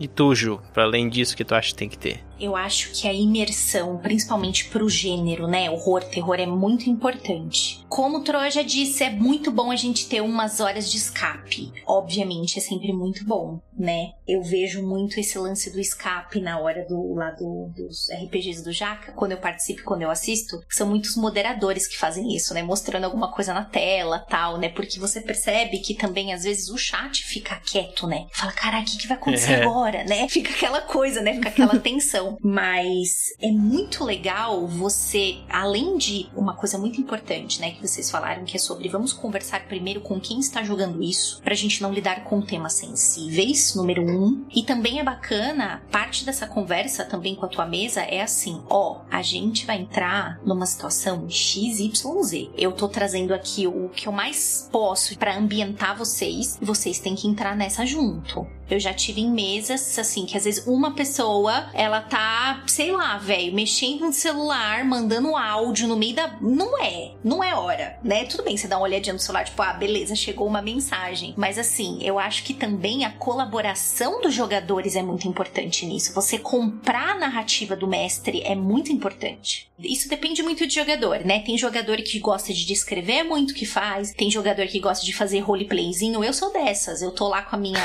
Lupita lá junto com o Jacaúna e ela é uma mulher de quase dois metros punk. E ela é muito desbocada, ela é muito debochada. Então eu gosto de fazer isso, de fazer o roleplaying dela, porque o Jaca também faz o roleplaying muito maravilhoso dos outros jogadores ali, né? Sim. Mas, então, eu acho que a gente também, como jogador, também é nossa. Não, não dá pra jogar tudo nas costas do mestre, né? Porque também a gente adora apontar os erros do mestre, né? Ai, porque ele não fez, porque ele fez tal coisa. Eu acho que também é dever da gente que, tudo bem, vamos jogar uma mesa de Call of Cthulhu. Todo mundo aqui tem que estar na vibe. E até preparação, né? De criar É. personagem, pesquisar, sei lá. Coisas assim. Perfeito, perfeito, né? O mestre, obviamente, ele sempre dá algumas sugestões, né? Tipo, ó, tá acontecendo isso, tal, tal, tal. Tem alguns mestres que falam assim: olha, não quero interferir no personagem, mas eu espero que seja um pouquinho disso aqui, né? Te dá, Sim. pode te dar algumas dicas. Uhum. Mas é que o que Lusa falou, assim, ó, preparação é muito boa, né? Você saber antes disso, você se. Agora que tem esse monte de gente, tem podcast que você pode ouvir que é aventura, tem vídeos no YouTube, não só de pessoas que mestraram mesas reais, mas tem, por exemplo, dica de mestre, tem as lives de Twitch pra você ver como é que os outros jogadores se comportam. Então, assim, também Sim. é legal quando o jogador compra essa ideia e vai preparadão também. Aí fica muito massa. A Lusa, ela fez uma personagem. Eu, por acaso, estava numa mesa jogando com essas duas pessoas que eu não me separo, né? Infelizmente, né? Eu tô sempre junto, que é o Tiamat e a Lusa. Eles estavam também numa mesa. E estavam jogando Heavenloft como jogadores. E era um mestre lá que não veio ao caso aqui, que é um tal de Senhor Contos.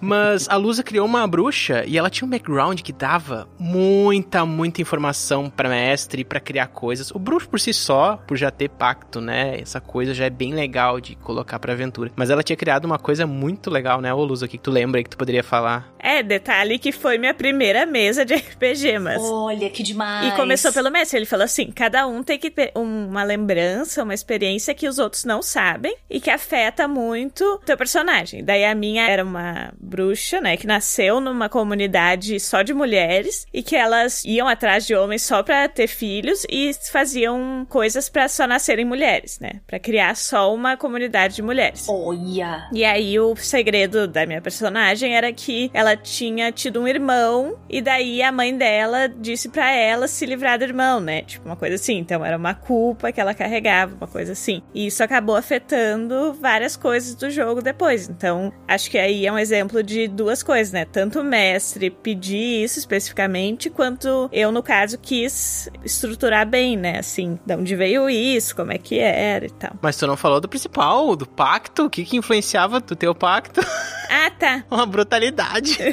e que o pacto que ela fez, então, com a arquifada, acabou fazendo toda a família morrer e tal, coisa assim. Que coisa absurda. A aldeia dela foi pro, pro Beleléu, né? Só, só ficou ela remanescente dentre as mulheres. Ora, foi É. dizimada. Sim, daí ela se perdeu. rapaz. Daí saiu de lá, né? E teve que buscar outras coisas e tal. Porque ficou sozinha por causa de um pacto que ela fez, que ela não sabia que ia ter essa consequência. Era uma aldeia comedora de homem. Pena que a gente teve que parar de jogar. Eu só faço personagem zoado. Meu personagem é uma criança que era rica e era acompanhado por um índio. Oita? Eu sou isso, meu personagem. Ai, a gente teve que parar de jogar porque a gente tava com muito compromisso e coisa, mas dá saudade. Sim. É, às vezes, o jogador, ele não tá. Bom, nas lives eu sofro bastante disso. né? eventualmente, em quase toda mesa, tem um ou dois jogadores, talvez três, que gostam de fazer personagem pra ser engraçado. Uhum. Até aí, não tem nada demais. Sim. O É, problema é que quando o jogador vira chacota, ele fica puto. Ele pediu por isso, né? Ah, não, eu, eu já aceito meu destino. Na primeira mesa ele faz um personagem com um sotaque forte, um personagem Hum. estereotipado, aí é engraçado. Aí no segundo ele faz o mesmo tipo de personagem, só que com coisas diferentes. Aí todo mundo acha graça. Aí no terceiro ele faz um monte de merda, um monte de coisa, aí todo mundo acha graça. Aí quando ele vem com quatro personagens, o pessoal, pô, mas você é assim. Ele, não, eu não sou assim não, as pessoas tiraram isso. Então assim, o jogador tem que saber, e se ele veste aquilo ali, ele vai ser isso sempre. É até a próxima pergunta que eu ia fazer, que vocês já comentaram um pouco, mas sobre isso. Quando que as piadas podem atrapalhar ou ser oportuno? Ou, tipo, tem que ter um aviso antes, uma coisa assim? Ou, às vezes, o humor esse não é tão bem-vindo? Então, na- nas minhas mesas, geralmente, é bem solto. Uma das missões que eu tenho, assim, jogando na- com a galera no- na live é ser divertido. Ser divertido. Então, eu deixo a piada em aberto. A galera, eu acho que os personagens podem fazer piada, porque a gente faz piada. Eu fazia piada no, no enterro do meu avô. Acho isso um negócio. Cara, eu acho que é pesado. né? Cada galera tem uma onda. Então acho que sendo piadas maneiras, interessantes, às vezes pode ser até piada ruim. Mas a piada ruim também gera graça porque é ruim, né? Isso aí, isso aí. Tchau. Sabemos bem. Um parênteses agora, tu falou. Às vezes acaba acontecendo sem querer, né? Sem querer. Vai- Por exemplo, teve uma cena que eu tava narrando uma vez, isso provavelmente eu falar agora não vai ter graça. Mas teve tanta graça que a gente parou e começou a rir, todo mundo rindo, porque eu descrevi que era um vampiro à máscara que a gente tava jogando e os jogadores tinham que buscar uma criança lá, de um orfanato e tal. Uma... É, não vem ao caso aqui, mas a questão é que eu descrevi eles entrando no lugar e tal, e eles entraram. Aí eu disse assim: ah, vocês olham, não sei o que. Aí vocês, na esquerda de vocês tem um crucifixo de madeira, e em cima da mesa vocês olham no canto, tem um Buda. Aí eu falei o Buda, e aí, tipo, na hora começou a gargalhar, todo mundo achou muito engraçado, porque, tipo, ah, saí de um Cristo, daqui a pouco um Buda. Isso não tem graça, mas na hora foi tão engraçado, tão engraçado, sabe? Tipo, e sem querer, sabe? Tu tava querendo fazer uma imersão ali, só Se não foi planejado. Foi a tua indignação, talvez, né? Tipo, um Buda? Tá fazendo aqui? A pessoa esperou. Ah, em cima da mesa tem o quê? Um Buda. tipo, What the fuck? Isso é legal porque há muito tempo atrás, jogando aqui com meus amigos em- aqui em casa, aí eu fazendo uma descrição de uma caverna que os jogadores entraram, né, querendo caprichar, falando que eles iam ficar com medo e falei a seguinte frase. Então vocês entram ali e vem uma caveira, né? Vários ossos e tal, e essa caveira. Aí o pessoal, como que é a caveira? Não, a caveira tá ali com a roupa toda rasgada, com a língua pra fora. Aí o pessoal, quê? Aí o que, o quê? Caveira? Com língua pra fora? Aí pronto, acabou o jogo, entendeu? Acabou o jogo. Acabou. A galera zoou, até hoje o pessoal fica zoando. Lembra quando o Jacaúna disse que a, a caveira tinha língua? Eu falei, porra, mano, esquece essa porra aí, meu irmão. Deus. Esquece essa merda aí, porra. Já tem mais de 10 anos. É, Troy. Esque- Esquece essas Marcou. coisas aí, Troy. 10 anos já também faz. Essas anestesia aí. a galera se divertindo. O pessoal na live sabe que o ritmo do jogo é um ritmo mais divertido. Tem o jogo mais solto, que é o de Tormenta, que a gente joga quarta-feira, que é bem hero- aventuresco, heróico. Eu obrigo os jogadores a serem heróis. Eu obrigo os jogadores a não matar um ao outro. Então é um dia que o jogo é bem tranquilo, nesse sentido aventuresco. Sim, eu obrigo eles. É combinado antes. E se eles Uhum. tentarem não fazer isso no jogo, eu o proíbo. Eu os proíbo. faz parte do roteiro, gente. Você não pode se matar. Exatamente, eu combino que todo mundo é herói e eles não podem se matar e Todo pô, mundo tem que sair de mão Tá jogando, dada, tem que colaborar. dançando, cirando. eles podem até se maltratar verbalmente, implicar um com o outro, tipo, sei lá, o Buck e o, e o Sam, saco é lá do Soldado Invernal e tal. Aham. Mas eles não podem sair simplesmente se espancando. No jogo de, de sábado, que é o Vampiro, eu já falo pra eles que, É complicado. que eles podem se matar. E de fato, eles se matam no jogo de Vampiro. Eu nunca matei nenhum jogador no jogo de Vampiro, mas todo jogo, praticamente, um deles morre porque o próprio colega mata. vida é tão amigos.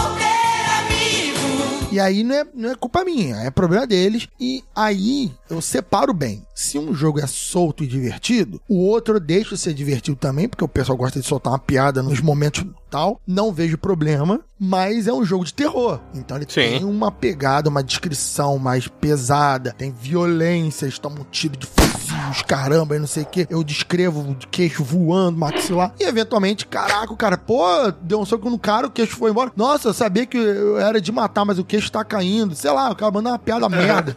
O pessoal no chat gosta, o pessoal na mesa ri. né? Mas não é nada demais que, que eu acho que atrapalha. Mas aí depende do que o narrador e os jogadores querem. Né? Então, se pode ou não piada, se isso entra ou não no roteiro. Mas o importante, o Jacaúna, é quando o queixo voou, ele ficou com a língua ou não? A caveira dele ficou só a língua, né? É, ninguém perguntou, eu não descrevi a língua, não, mas ele ficou É, na não boca. perguntamos. E a experiência de narrar em live também é outra coisa, né, Jacaúna?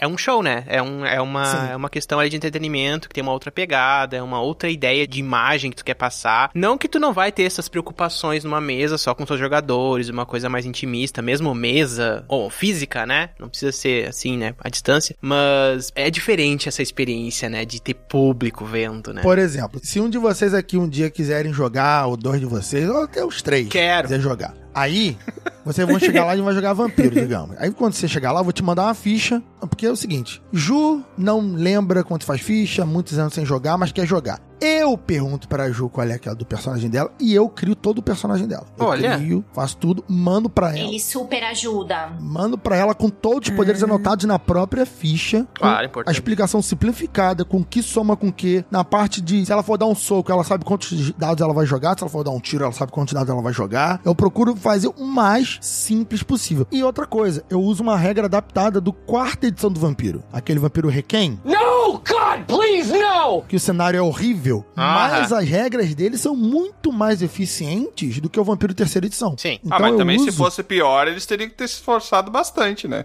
Pra mim, o V5, ele acabou ficando. A ambientação terceira edição tem um efeito nostálgico, eu gosto muito de jogar, mas o V5 melhorou muita coisa. Não sei se vocês chegaram a. Aí que tá. O V5, basicamente, ele usa a regra do Requiem, com É, algumas sim, modificações pra melhorar ainda, mas ele aboliu praticamente regra do terceira edição. A regra da terceira edição do Vampiro é broxante. Tu tá ali naquela imersão maravilhosa, uma narrativa tensa, plá, aí tu fala assim, então o inimigo te dá uma facada. Aí você joga quatro a rolagens. facada. Aí o inimigo joga a esquiva. Aí você vê se acertou ou não. Se acertou, você joga os dados de dano. Aí o inimigo joga os dados de absorver. Uhum. Uma porrada tem quatro resoluções de dado. É, um inferno. É muita é muito coisa. demorado. Então, essa regra do, do Requiem é tipo um D&D. Você vê a defesa do cara, desconta seus dados, joga o dado, o número de sucesso que é já é o número de dano que você deu. Em uma jogada você resolve. Acabou. Sim, e eu vou falar, hein? Me tira muito mais a concentração e a imersão no jogo. Isso do que alguém fazendo uma piada. Ah, sim. Total. Porque isso aí é o que sai do RPG, né? Não é nem divertido daí, né? É,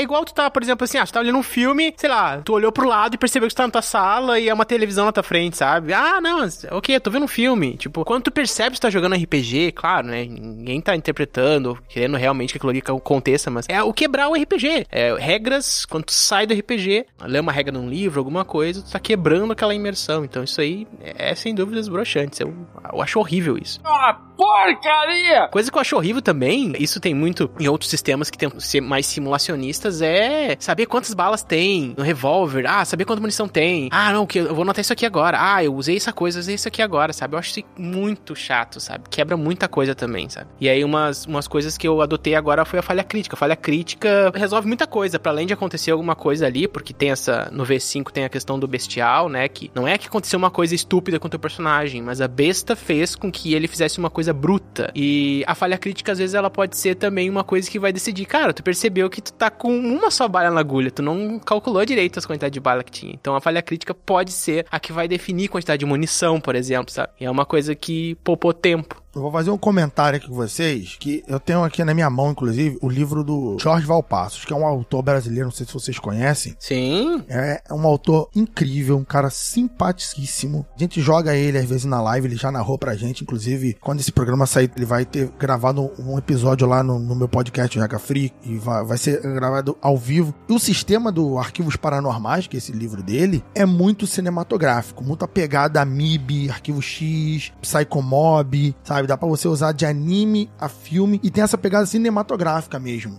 É um jogo muito bom, muito bom de se adaptar pra terror, porque você tem uma vida bem pouca, bem curta. Uhum. Você tem que adaptar coisas muito poucas. O sistema é muito bom, vale muito a pena vocês, os ouvintes de vocês, procurar um sistema chamado Arquivos Paranormais, porque é brasileiro, então é um livro bem barato. Comparado com livros gringos que tu vai pagar cento e pouco, 200 reais no livro. Um pouco mais. É, o próprio livro do Vampiro à Máscara deve custar uns 150 reais, 100 reais. É, e agora com todos esses rolês de dólar, né? Porque a gente precisa também pensar que tem coisas que nunca foram traduzidas, né? Tem muita coisa em português, ainda bem, mas tem muita coisa que muita gente usa ainda, muitos mestres usam, que não foi traduzido. Ou que tá tipo, alguém vai ajudando e vai passando a informação pra frente, e para conseguir esses livros físicos, né? Que a galera gosta de ter o, o livro físico, nossa, meu, tá impossível de comprar qualquer coisa. Muito caro. É. É, um, jeito é recorrer às mídias virtuais, né? Pra poder utilizar. Sim. É muito bom esse sistema aí. Arquivos paranormais vale bastante, bastante. Assim como, por exemplo, eu sempre falo aqui do D&D, eu jogo Tormenta, que é um livro brasileiro, né? Editor brasileiro, todo mundo que tá ouvindo deve conhecer. Ele não é barato, ele é um livro que deve estar custando aí, sei lá, 100 reais. Mas se for comparar com um livro, tu joga o sistema inteiro, Tormenta 20. Se tu for comprar o D&D quinta edição, tu vai ter que gastar uns 300 conto comprando livro.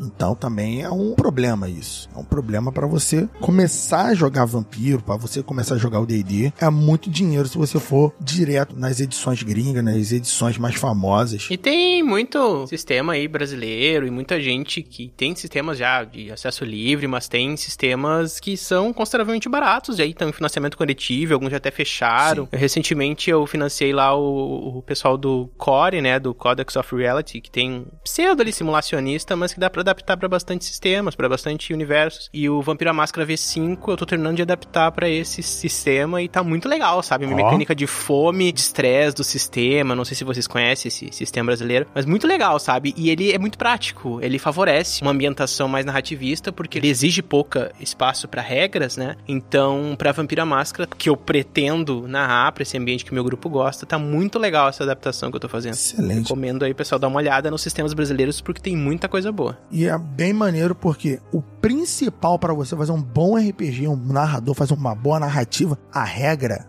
não é tão importante. Ela ajuda, a regra é uma ferramenta. Sim. Você usa a regra para auxiliar sua narrativa, sua imersão, para deixar sua galera à vontade, legal, e daí tu trabalha, porque tem muita gente que quer muito presa na regra. Aí é dado para tudo, tem que jogar dado para qualquer coisa, e toda hora a regra, ah, deixa eu abrir o livro. Cara, não abre o livro jogando RPG, braço. Se for abrir o livro, abre o livro quando tá no outro turno. É. Quando for o seu turno, já esteja com o que tu vai fazer na cabeça. Não fica. Sim. Ah.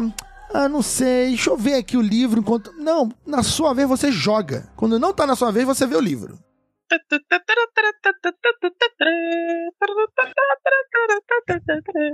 Mas então, pra gente encerrar aqui o nosso episódio, primeiramente eu gostaria de pedir pro pessoal para vocês deixarem suas redes sociais aí, pros nossos teleouvintes que estão aqui ouvindo vocês, nossos comembros, todo o pessoal lá da guilda que quiser acompanhar vocês, quiser seguir, ouvir mais sobre vocês, mais de vocês, por favor, Jacaúna e Juliana, passem suas redes sociais aqui. Como é que o pessoal faz para encontrar vocês? Muito bem. Eu estou no Twitter e eu também estou no Instagram. Em ambos os locais, a arroba é a mesma. Então, é arroba underline Ponzuzu. É como se fosse Pazuzu, mas é Ponzuzu, que foi o apelido carinhosíssimo que um ouvinte me deu, porque eu sou o demônio. Porra! Você quer encontrar a Zuzu, faz um círculo no chão e aí tu desenha no meio dela e começa a fazer um, um ritual. né? Aí você bota de um lado um livro de RPG, Uma velhinha. Você pode botar entre ou vampiro ou mago, que é os que eu mais gosto, ou uma garrafa de Jack Daniels e uma drag queen. Aí eu apareço. Ai, que... Nossa senhora! Amei. Aí a gente pode bater altos papos. Então, arroba underline Ponzuzu. P de pato, O, N de navio, Z de zebra, U, Z de zebra, U. Tô lá, em ambas as redes. Muito bom. E você, Jacaúna? Rapaz, eu tô em muito lugar. Eu tô em muitos lugares aí, mas basicamente eu mudei meu nick pra todos iguais pra facilitar também. É Jacafreak no Twitter, no Instagram, na Twitch também, nas lives. Jaca Freak. Não um ser onipresente, né? É porque é jaca. Porque meu nome é Jacaúna. Não é porque eu gosto de comer jaca. eu nem gosto de jaca. Eu nunca comi jaca, é bom? Eu não recomendo comer jaca. Cuidado, você de comer jaca, aí é complicado. Vou continuar sem comer, então. Então, cara, Jaca Freak nas redes sociais, acompanhe as redes sociais porque isso aí é legal para acompanhar os projetos, saber das novidades, sempre tem novidade, seja no Mundo Freak, seja no meu podcast pessoal, seja nas lives. Então, acompanhe. Se você gosta de RPG, meu Instagram, eventualmente eu posto coisas de RPG, dicas de fazer personagens de vampiro, de vilões de D&D, eventualmente. Também tem muito minha cara, que é tudo junto, é profissional e pessoal. É isso aí. E agora que passou a parte boa pra eles, eu vou trazer a parte ruim, que é a que eu mais gosto, né? Uma quest! Que é o seguinte: o nosso desafio aqui hoje, depois de tudo que a gente falou, todas as dicas que a gente deu sobre como criar um ambiente envolvente de terror, de horror pra sua campanha de RPG, pra sua crônica, pra sua aventura, a gente vai criar uma aqui também. Então eu quero que vocês aqui me ajudem, ajudem a gente do Dragão Careca a criar uma ideia de campanha dentro do gênero de terror que eu nunca vou jogar na minha vida, tomara. onde a gente vai ter que decidir qual que vai ser o sistema que a gente vai usar, qual que vai ser a temática e qual que vai ser o plot dessa aventura. Então eu acho que a primeira coisa é a gente definir o sistema, né? Que o resto a gente vai definindo em cima disso. Qual sistema que vocês recomendam? Cara, eu vou te recomendar que jogue arquivos paranormais, mas talvez se fosse mais difícil, porque vocês vão ter que se inteirar do sistema, né? Ou vocês poderiam jogar o Storyteller mesmo. Storyteller é um sistema interessante. Ela Coloca uma regrinha de perda de força de vontade com loucura. Boa. Um Desse aí que fica redondinho. Então a temática já Nossa. tá indicando que vai ser sobrenatural nesse sentido mais. Talvez elementos fantasmas ou alguma coisa mais de cutulesca. O que, que vocês acham? Só antes da Ju falar, eu gosto do elemento sobrenatural porque quando a gente joga alguma coisa de terror, barra horror e coloca violência, crime, eu acho que pesa muito mais e isso pode ativar mais gatilhos ou cair muito mais preconceitos do que se você coloca um elemento sobrenatural. Quando for muito próximo da gente, É. né? Tu diz. Coloca o demônio, o espírito cutulo, alguma coisa mais assim. Quando você coloca um bandido, um assaltante, um assassino, a maldade humana, eu acho que fica bem estranho, sabe? Estranho não. pode ser, sim. pode ser, a galera pode curtir, isso não tem problema, mas se for pra publicar ou em live, alguma coisa assim, eu acho pior. Acho bem complicado. É, com certeza, concordo. E já emendando no que Jacauna falou, o que, que vocês acham? Então, já que a gente também tem que dar uma sugestão de plot, uma coisa meio fantasma, só que os jogadores de vez em quando se veem em lugares esquisitos. Eles estão vendo a eles mesmos. E aí a gente não Deus. sabe se isso é um fantasma, se eu morri ou será que é uma realidade paralela. Ah, a tempo. própria consciência deles, ou seja, que foi, eles se transportam para algum lugar então. Sim. Mas um lugar terra, um São lugar fantasmagórico, um lugar Um tipo lugar uma terra, menino. Você tá vivendo sua vida. Você tá fazendo seu cafezinho lá de Caramba. manhã na cozinha. De repente você vê você mesmo encostado no fogão. Caramba. E começa a descobrir que mais outras pessoas também têm essas experiências. Pois é. Primeira coisa ia ser um susto, né? Que Sim. O perfil não ajudou muito, hein? Por vários motivos o susto. E podia ser um universo que todo mundo na rua anda pelado. É a maior trepação. Imagina! E é time do colega, aí é covardia. É. Ó, tá aí entra na usando regra que eu expliquei lá atrás, aí não pode, O pô. trauma do amiguinho. A gente tá desdizendo tudo que a gente indicou pras pessoas, né? Cuidado com os traumas do coleguinha. Agora a gente já tá cagando todo o chama. Ô, Tiamat. Não, mas só um pouquinho. O Tiamat acabou de dizer que não vai jogar, então tudo bem. É, E nem vai A gente ouvir. vai usar o trauma dele, mas é. Mas se não é pra usar as pessoas por medo meu, então é pra usar por fetiche do Troá, é isso? Aí já não é mais terror. Então, que eu terror é que esse é. que o Troá vai estar rindo lá? Não entendi. Só um exemplo, tem uma amiga nossa aqui das lives que ela tem um medo que ela me pediu e toda vez que ela joga ela pede pros narradores pra não colocar de forma nenhuma, né? Ela tem medo de umbigo. O quê? Ah, eu já vi falar disso. Caramba, de um bico. É umfalofobia, né? Não sei o nome, É. mas se falar a palavra umbigo, uma vez eu tava jogando, não sabia disso, falei que o cara tinha tomado uma espadada no umbigo e ela, ai, ela caiu, aí eu, "Ih, fulano caiu. Aí ela foi mandar mensagem, cara, não fala isso não, que eu tenho uma fobia, muito fobia, grave, né? deixa o É. umbigo pra lá, que não sei o quê. Não muito pode raro. descrever umbigo, não pode falar no umbigo, muito menos agredir o umbigo. É muito louco isso. Então é uma É tipo séria. assim, por exemplo, sei lá, uma Não, pessoa não, não, não, pera aí, pera aí. Mas já chegou um jogador no meio da campanha e falou: quero agredir o umbigo daquela criatura, é isso? Não, é isso que eu tô falando. Ele deu uma facada? Eu jogando, eu ia descrever uma facada na barriga, só que eu falei que, pô, deu uma facada no meio do umbigo da pessoa. Pra dizer que foi bem no meio, sacou? É bem no meio ali do, do Ah, abdômen. sim, e quando sim. eu falei isso, desencadeou a fobia da pessoa, sacou? É, não foi na maldade, eu não sabia disso. Ah. Aí depois disso ela começou a falar, porque o pessoal sempre fala, ah, toma um tiro no- na barriga, o cara, caraca, meu, é bem ali do lado do umbigo. Ela, "É", a pessoa já passava mal. Umbigo deletado. Eu tenho chuckofobia, né? Que eu tenho medo do Chuck. Eu acho que esse Eu sabia que ia falar isso, nossa senhora. Essa eu vi, essa eu vi. Essa foi. Eu pensei que você ia falar, eu tenho medo dos tchecos. Você falou. É, "Ah, eu também achei que ia ser." tchecofobia." Também é Que possível a também. República Tcheca tem contra ele, meu Deus! Que específico. Caramba, dos tchecos. Um dia ele viajou pra lá e foi roubado e espancado por tchecos. Aí ele. Meu Deus, é, sei lá, vai que, né? Os tchecos guardam um segredo aí, que só os tchecos sabem sobre Troar em Viena. Em... Olha. Eu não lembro. Em Veneza, né, Troar? Em Veneza. É, É, que uma tcheca viu Troar cagando em Veneza. Não, não é isso aí. Ah, mas Veneza é um valão a céu aberto mesmo, pô. Pode cagar né? na porta, tranquilo. Normal. Isso que eu jeito de fazer merda no país dos outros.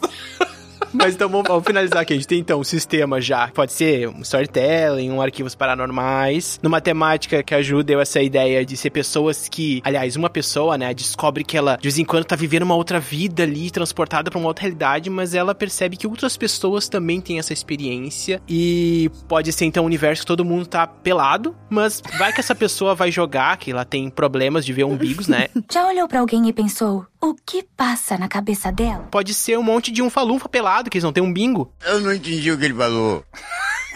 Não tem um bingo, eles têm vários bingos. É tem uma roda com vários números girando o tempo inteiro. E quando sorteia, alguém toma um tiro no umbigo. Os umbingos. Entendeu? Ai, gente, eu vou ter que participar de uma. de uma- Fazer exercício de fonética aqui, só um pouquinho. Bingo. Cada um palupa tem um número e tem um número rodando do bingo assim. E quando sai o número de um palupa, ele toma um tiro na barriga e vira um bingo. Caraca, Aí o palupa ganha um bingo agora aí, ó. Pronto. Isso Ganhou um bingo. muito rápido, bicho. Eu falei essa porra.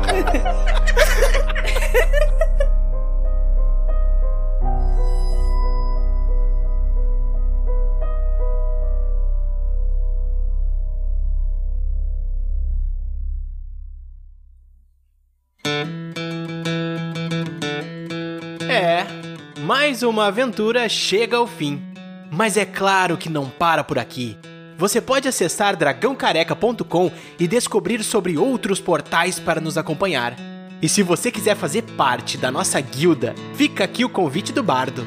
Acesse PicPay ou padrim.com.br e busque por Dragão Careca. Seu apoio será muito bem-vindo. Obrigado por nos acompanhar e até a próxima!